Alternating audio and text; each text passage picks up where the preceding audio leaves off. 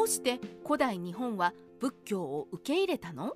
飛鳥時代といえば聖徳太子が登場すると同時に日本古来の神を信仰する豪族物部氏と大陸から伝来した仏教を信仰する豪族蘇我氏との間で宗教戦争が起きた時代として記憶している人も多いでしょう。しかし最近の説では物の部氏と蘇我氏の対立に仏教はあまり関係なかったと考えられておりそればかりか仏教を受け入れた豪族も仏教そのものを理解したのではないそうです。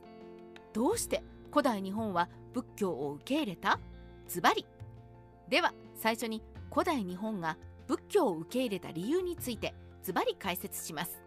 1豪族物部氏は仏教を排斥したと考えられたが物部氏の拠点から仏教寺院の跡が発見され必ずしもそうではない事実が分かった。2仏教は信仰の蘇我氏が持ち込んだ宗教で物部氏は蘇我氏を追い落とすため仏教を攻撃した。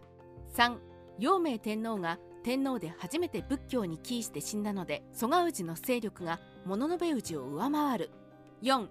物部の守屋は後継天皇をめぐり蘇我の馬子と定備の変で激突し廃止。物の部氏滅亡。5仏教を受容した豪族も仏教についてあまり知識はなく仏教に付随して渡来してくる最新知識に興味があった。以上がざっくりした理由です。以下ではさらに詳しい内容について解説していきます。仏教を排斥していた物の部内の拠点から寺院跡。在来の神のたたりを恐れて仏教を激しく攻撃したと教科書で言われてきた物の部内ですが実際には物の部内の拠点から寺院の跡が出土していて従来の仏教を毛嫌いしていると考えられた物の部内のイメージは偏っていたことが分かってきました。では物の部内と蘇我内の対立の原因は何かというと急速に台頭してきた蘇我内に対して旧来勢力の代表である物部内が反発したという権力闘争が真相であるようです。蘇我内は渡来系の豪族であり蘇我の稲目の時代に大臣となり同時に仏教についても大陸で祀られているからと重要の立場でした。一方で大連の物部氏は渡来系の蘇我氏を牽制する目的で仏教に難色を示したというのが事実に近いのだとか。陽明天皇が仏教に帰依したことで対立は決定的にこうして仏教は蘇我氏につくか物部氏につくかのリトマス試験紙になります。特に31代の陽明天皇が重い病気になり仏教に帰依したいと軍神に希望を漏らした時に蘇我氏と物部氏の対立は最高潮に達しました。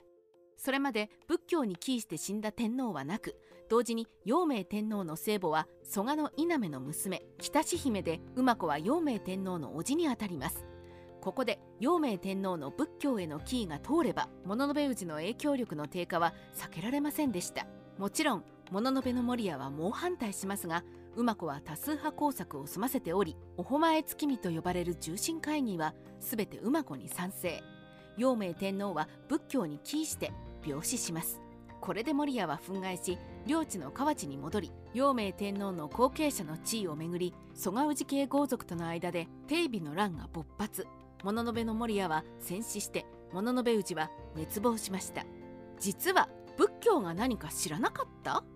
こうして蘇我氏と物部氏の対立に利用された仏教ですが仏教の需要を決めた蘇我氏系の豪族も仏教とは何かについてほとんど知識がありませんでした。それというのも当時の日本の信仰は素朴な先祖崇拝であり国生みの神話で知られる通り国土も人も動物も草木も神が生み出したという考え方で神と人の関係は近しいものでしたが仏教は宇宙の真理を説く普遍思想でした。同じ宗教でもあまりにも方向性が違いすぎ仏教需要派の豪族も結局拝んでおけばご利益があるという軽い気持ちで拝んでいるだけだったようです。案外仏教を攻撃する上で多数教義を勉強したかもしれない物の部の守屋の方が仏教には詳しかったかもしれませんよ。仏教がもたらす知識や技術が欲しかった。よく知らないのに豪族たちが仏教を信仰した理由は仏教に付随する知識や技術を必要としたからでした。仏教を受容すればそれに付随して学問層や職人や技術者が日本に渡来し歴法や寺院建設や漢字衣服など最新の大陸の文化が手に入るからです。また大和朝廷も仏教を国教化することで豪族の素朴な先祖崇拝を超える宗教として仏教を利用し権威で豪族を従わせようと考えていました。とても日本的な宗教需要。よく考えると日本人は外来宗教にそんなに警戒心を持たずよく考えないで受容する世界的に見ると変な民族かもしれません。飛鳥時代から1000年が経過して欧州からカトリックが伝来した時も多くの戦国大名はカトリックの教義よりもそれに付随する鉄砲のような新技術や天文学医学機械技術などを目的にして表面上カトリックを信仰する素振りを見せていました。カトリックに帰依していない武士でも玉よけになるという理由でロザリオを身につけたり聖母マリア像を購入したそうですし中にはロザリオを身につけた仏教徒の武士もいたそうですからめちゃくちゃです。でもそういう日本的な宗教需要が飛鳥時代からの伝統だと考えると腑に落ちる点も多々あるような気がしますね。日本史ライターカワウソの独り言。仏教をファッションとして取り入れたミーハー皇族が多い一方聖徳太子のように仏教の持つ善悪の基準を道徳として政治に取り入れ平和な世の中を築こうとした人もいます。聖徳太子は仏教のカルマを参考に良いことをすれば極楽に行け悪行を重ねれば地獄に落ちるという概念を広めて国内の統治を円滑にしようとした人です。当時は警察機構が今とは比較にならないほどに貧弱なので人の心に善のタガをはめて犯罪を抑止しようと大使は考えたのですね。このような地獄極楽の考え方は21世紀の日本人にも道徳として残っているわけですから聖徳太子の偉大さは大変なものだと言えるでしょう。